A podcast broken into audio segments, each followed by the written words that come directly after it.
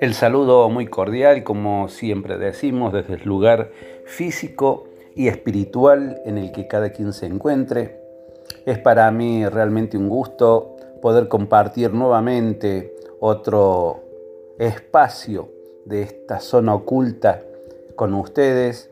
Siempre los disfruto mucho y espero entregarles siempre casos reales y temas que sean relacionadas con los enigmas, con los misterios, pero muy alejado de lo que es el mundo de la leyenda, del mito, de la leyenda urbana, porque considero de que hay suficiente eh, realidad, por decirlo de alguna manera, hay suficiente realidad en nuestra existencia como para que de pronto nosotros eh, procuremos hablar de cosas que de movida sabemos que no existen, que son simplemente eh, elucubraciones o mm, ensoñaciones de determinadas personas que a lo largo de la historia han ido generando y fomentando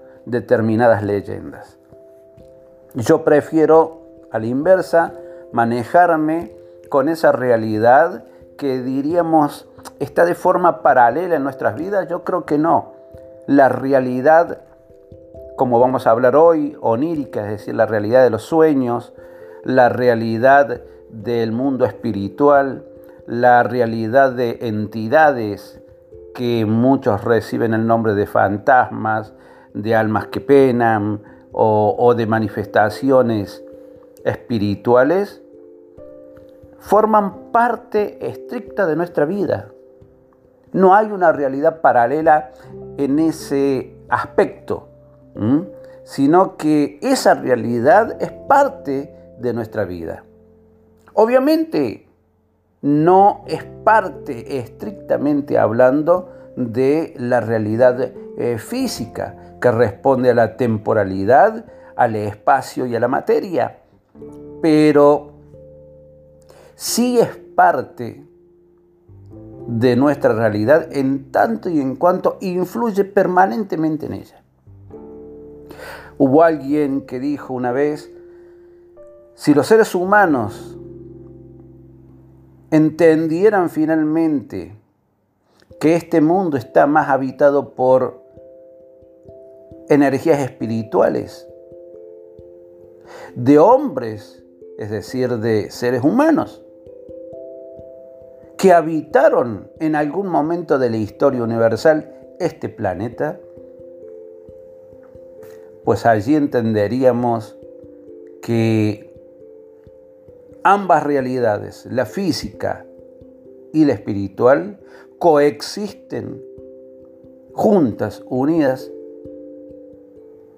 en este mismo plano, en una misma unidad de tiempo. No son pocas las concepciones religiosas que manifiestan entre sus principios que la realidad onírica, es decir, la realidad del sueño, no siempre es un, una historia, un relato o un acontecimiento que no responde a unas pautas eh, lógicas o reales,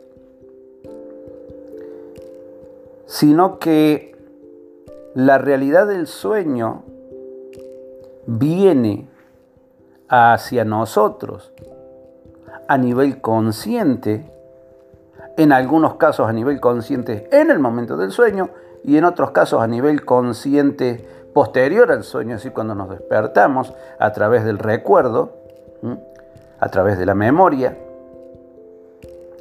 Y se nos presenta muchas veces como un modo, como una metodología para avisarnos de situaciones de peligro, para avisarnos de momentos que van a suceder, quizás no como están relatados en el sueño, pero en cuanto a su contexto, en cuanto a su idea primordial, esencial, sí responden a eso.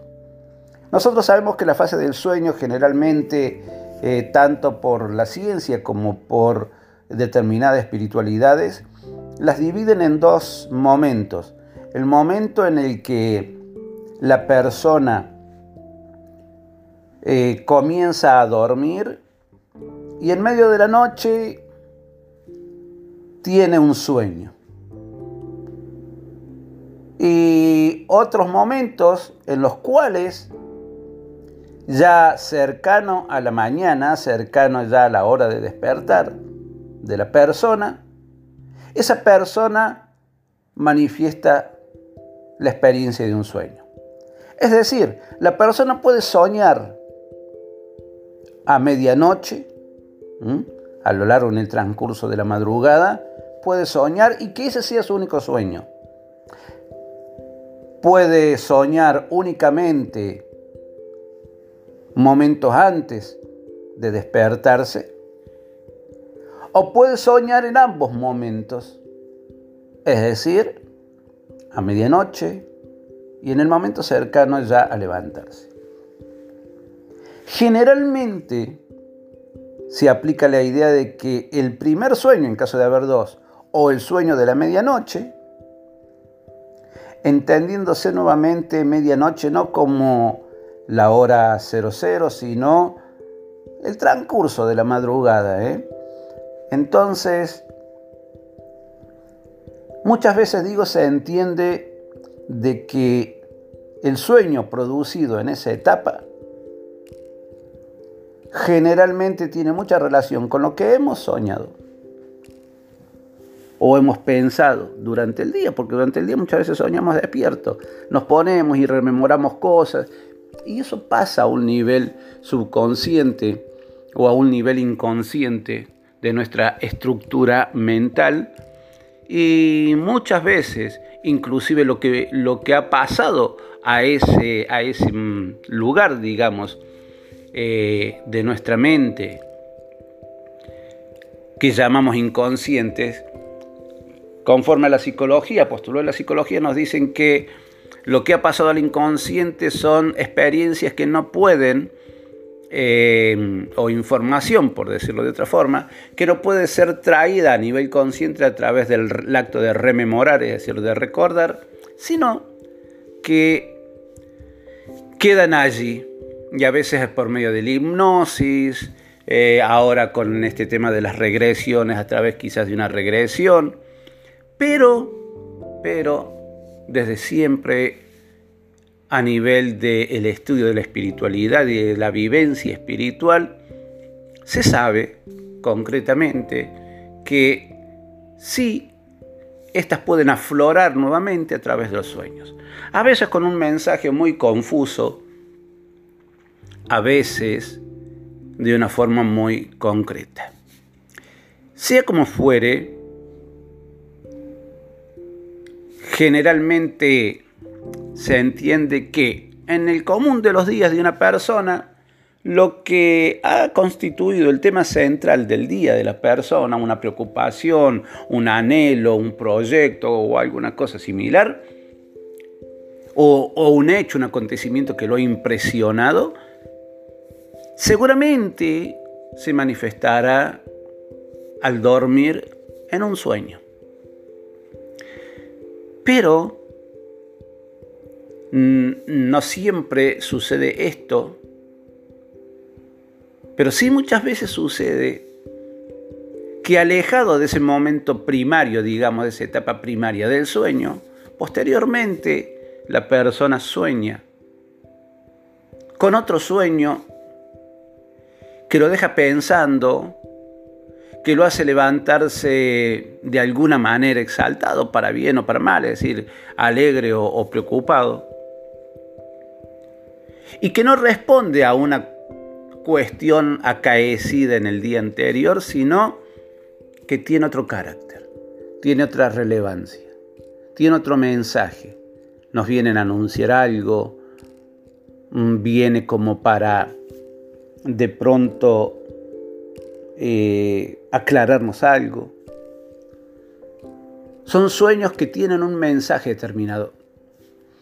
Los sabios del Talmud, mm, la sabiduría judía dice, por ejemplo, ellos dicen que todo sueño es como una carta y que el sueño siempre va detrás de su interpretación. Es decir, que hay dos factores. Primero, saber que todo sueño tiene una interpretación. Y segundo, que para bien de la persona hay sueños, mejor dicho, todos los sueños deberían ser relatados a personas que reúnan determinadas condiciones. Primero, sabiduría. Segundo, que no sea mi enemigo o alguien que, que no me quiere o que me tiene envidia, porque naturalmente va a tratar de canalizar todo ese sentimiento negativo hacia mí a través de la interpretación. Por más que sea un erudito, por más que diga, no, no, no, pero yo lo consulto, dejemos lo personal a un lado, el hombre es sujeto, el hombre no es objeto. Por eso yo muchas veces me río un poco, me causa un poco de gracia cuando se habla de la objetividad. El hombre no puede ser objetivo. El hombre es subjetivo porque él es un sujeto. Por lo tanto, el hombre siempre impregna sus pensamientos, sus dichos y sus actitudes, incluso sus omisiones. Digo, las impregna de su ser, de cómo es él. Entonces, aun cuando la persona cree que es objetiva, no lo es. No lo es.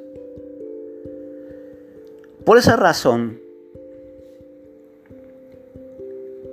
los sabios en el judaísmo dicen que hay que tener mucho cuidado cuando se le cuenta a alguien un sueño, porque la interpretación que se dé del sueño, eso es lo que tiene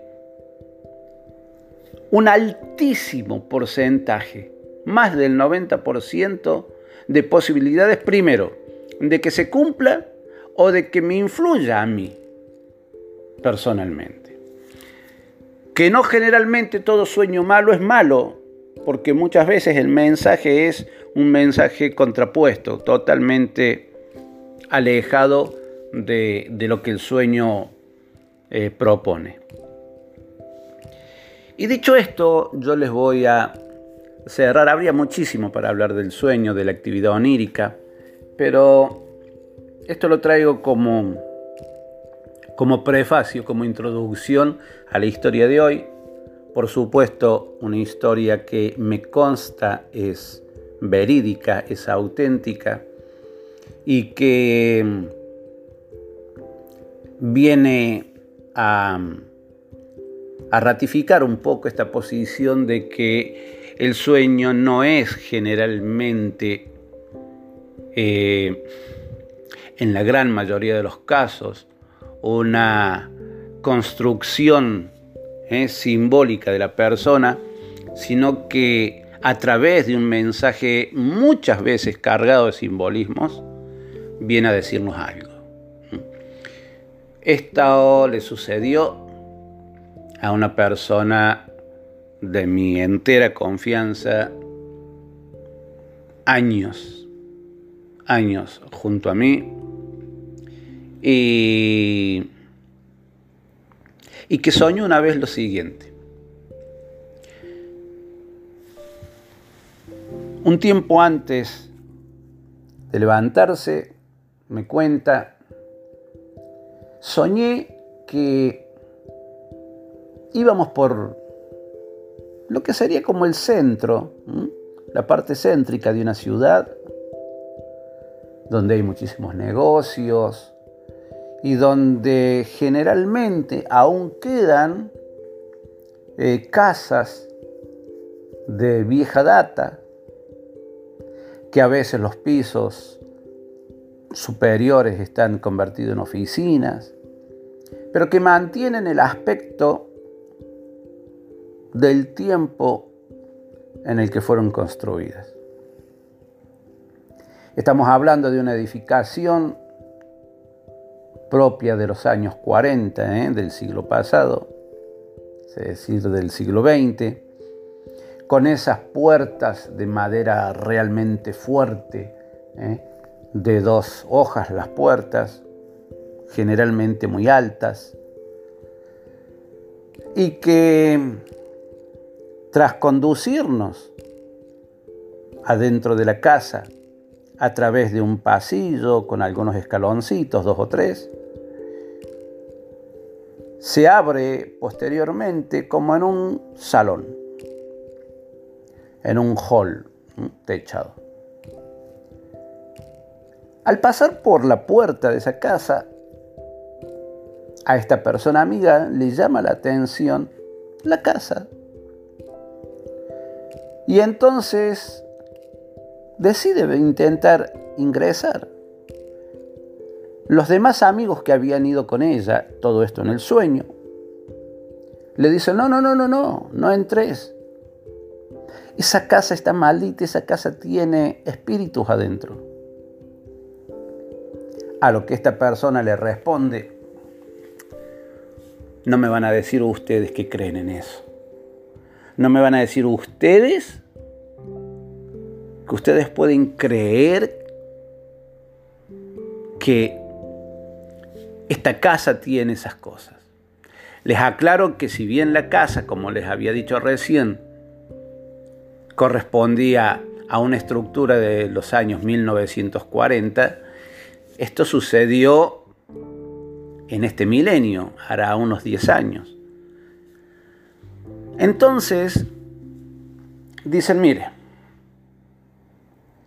crean lo que crean, yo voy a intentar entrar y ustedes si no quieren se quedan ahí. Y así hace. Intenta abrir la puerta, la puerta se abre, la deja entreabierta e ingresa esta persona. Cuando ingresa, terminado el pasillo, entra como a ese hall central. No ve a nadie. La casa está, al menos en ese sector, completamente vacío desprovisto inclusivamente de, amoblamiento. Y entonces él se da vuelta, este amigo mío se da vuelta, mira hacia afuera donde están sus amigos y les dice, pasen, aquí no hay absolutamente nada. Ellos comienzan a ingresar y cuando están trecho más, trecho menos, unos cuantos metros antes de finalizar ese pasillo, esta persona, este amigo mío, que es el protagonista de esta historia, mira a su lado izquierdo, previo a haber mirado hacia, hacia el fondo de ese hall, y se da cuenta que este lugar ha sido algún sitio de adoración, de ritualidades de, alguna religión. No sabe a qué religión porque no hay absolutamente nada que, ninguna simbología que, que, diga o que exprese a qué religión ha pertenecido. Cuando procura observar hacia su lado izquierdo, dando la espalda a la puerta de entrada de la vivienda, se dirige unos metros hacia el lado izquierdo y allí ve por lo menos 10, 12 personas jóvenes con un aspecto realmente como demoníaco. Jóvenes con una forma completamente humana, jóvenes todos hombres y mujeres, pero con un aspecto terroso en su piel, es decir, eh, muy morochos, pero con una piel amarronada, pero, pero de un marrón así muy subido. ¿eh? que no le hablan, pero que sí intentan como un amago de ataque. Y sobre todo, una de las jóvenes de sexo femenino, obviamente, una que intenta como tirarle arañazos. Pero cuando él se acerca un poco, él nota que cada vez que se acerca, ellos retroceden, como que están atemorizados.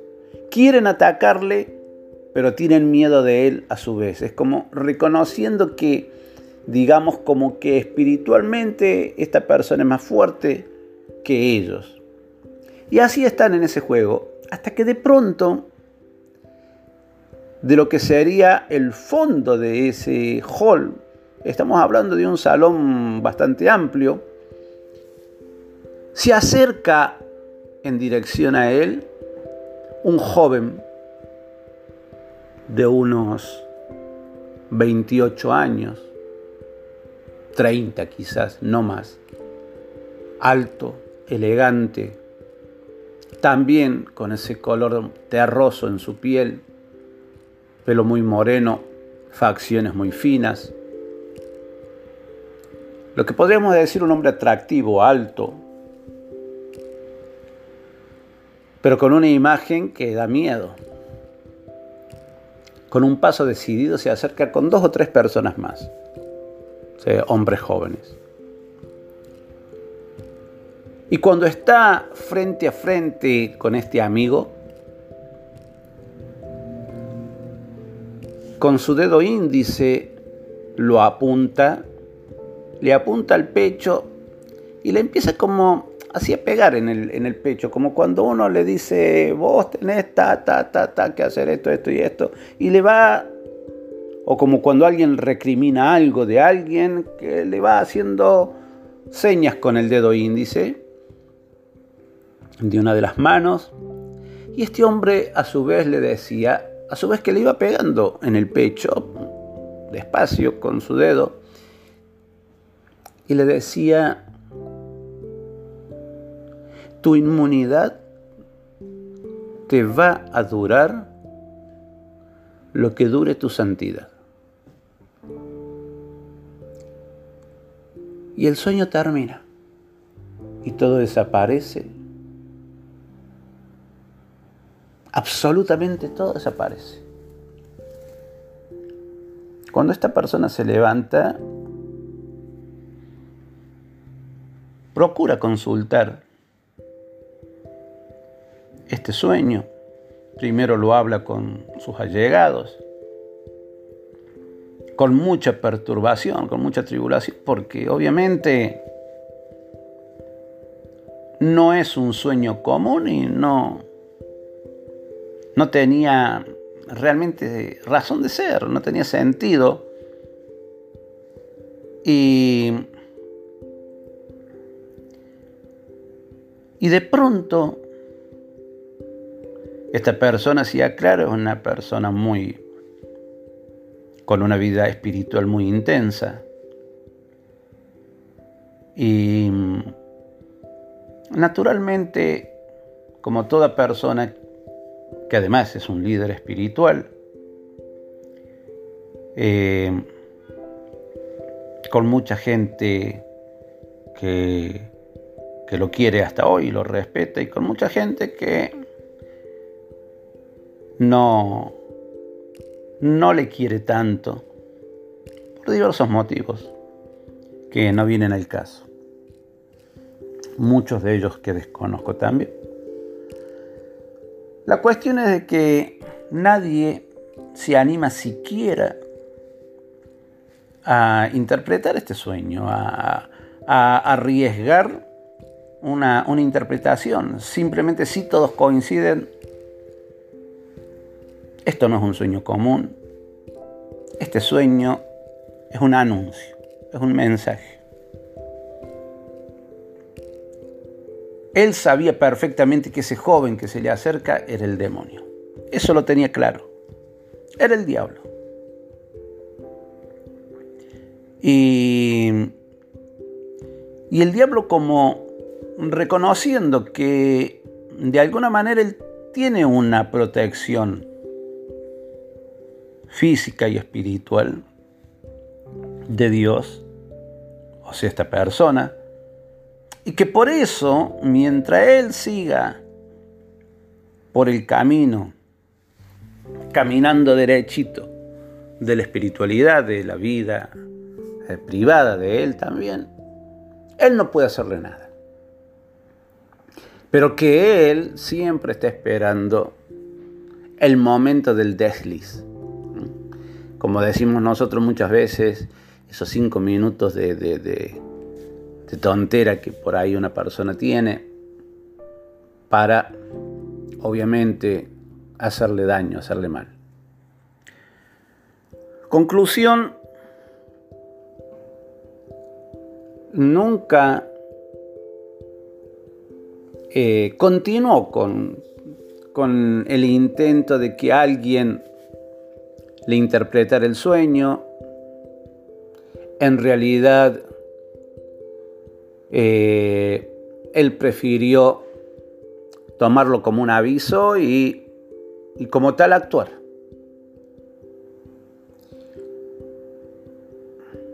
La cuestión es que esto cambió su vida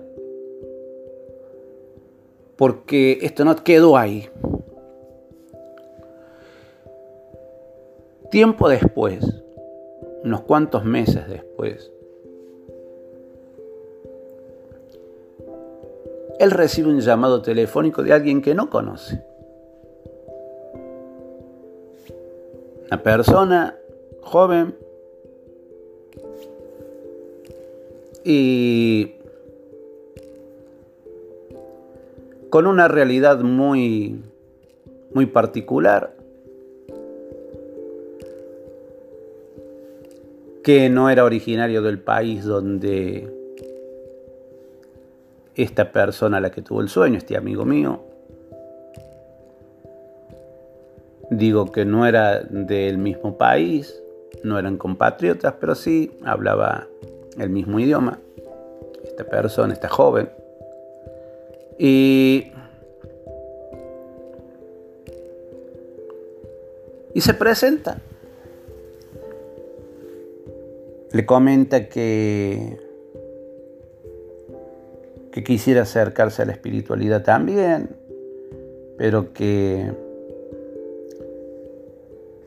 tiene mucho amor por la espiritualidad que él profesa y, que quisiera este, aprender y para ver si lo incorpora a su vida.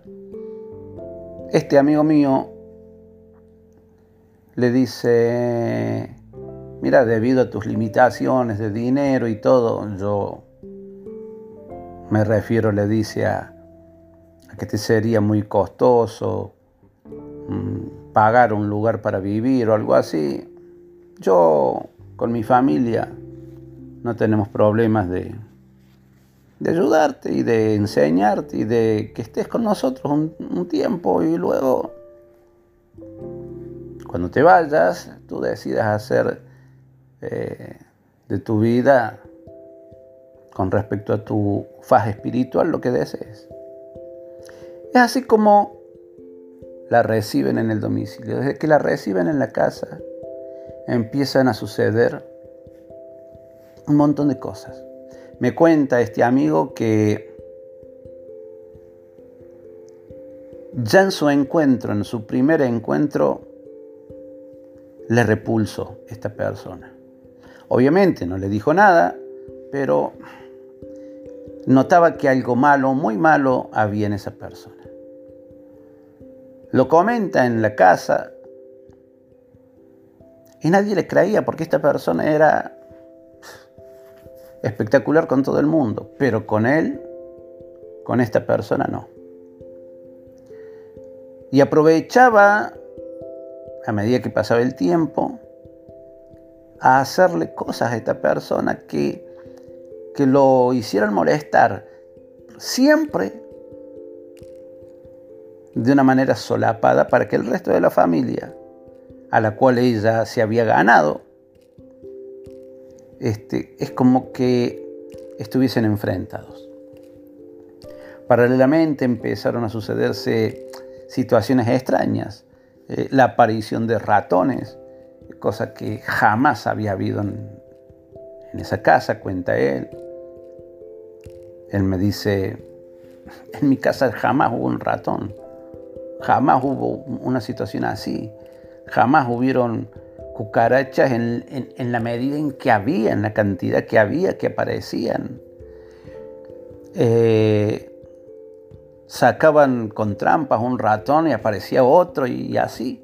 Y empezaron a pasar cosas malas hasta que en la familia se empezaron a dar cuenta disloques de esta persona, eh, muchas contradicciones de ella y sobre todo una vida muy, muy oculta, muy cargada de enigmas este, para una persona tan joven como lo era. Llegó un día en que este amigo mío me cuenta y me dice, ¿sabes qué? Llegó un día en el que yo supe por qué tenía tanta adversión por esta persona.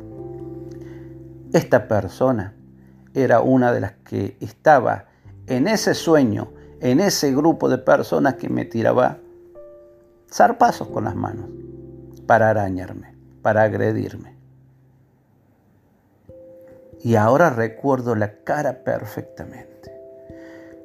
No la asocié, me dice, antes porque no asocié el sueño, no recordé el sueño. Al recordar el sueño, recuerdo hasta dónde estaba esta persona en el sueño. En qué lugar de esa vivienda del sueño, dónde estaba.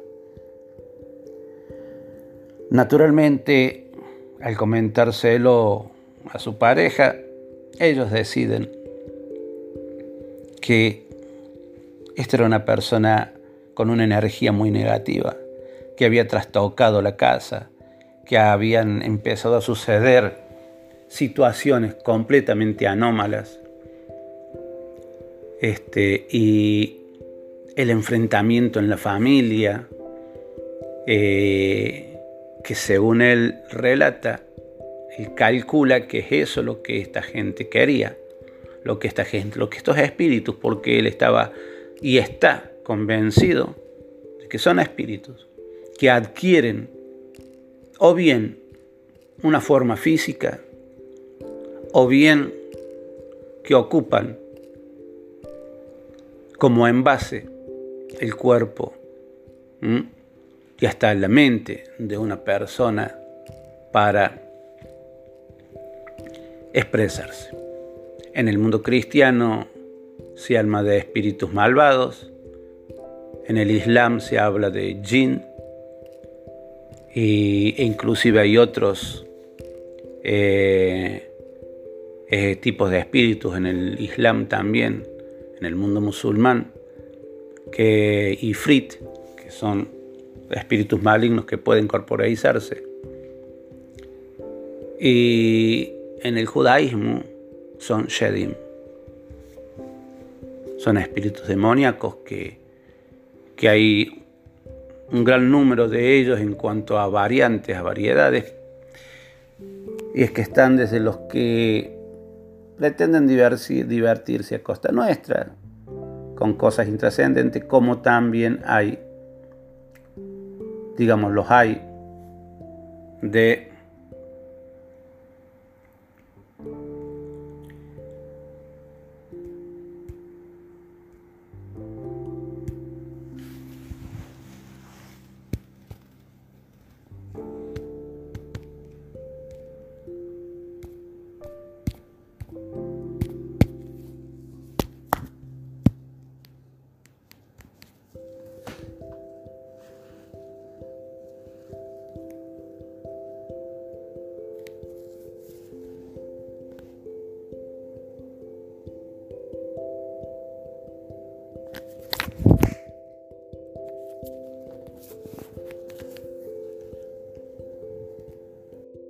como también hay eh, otros espíritus que pretenden dañarnos.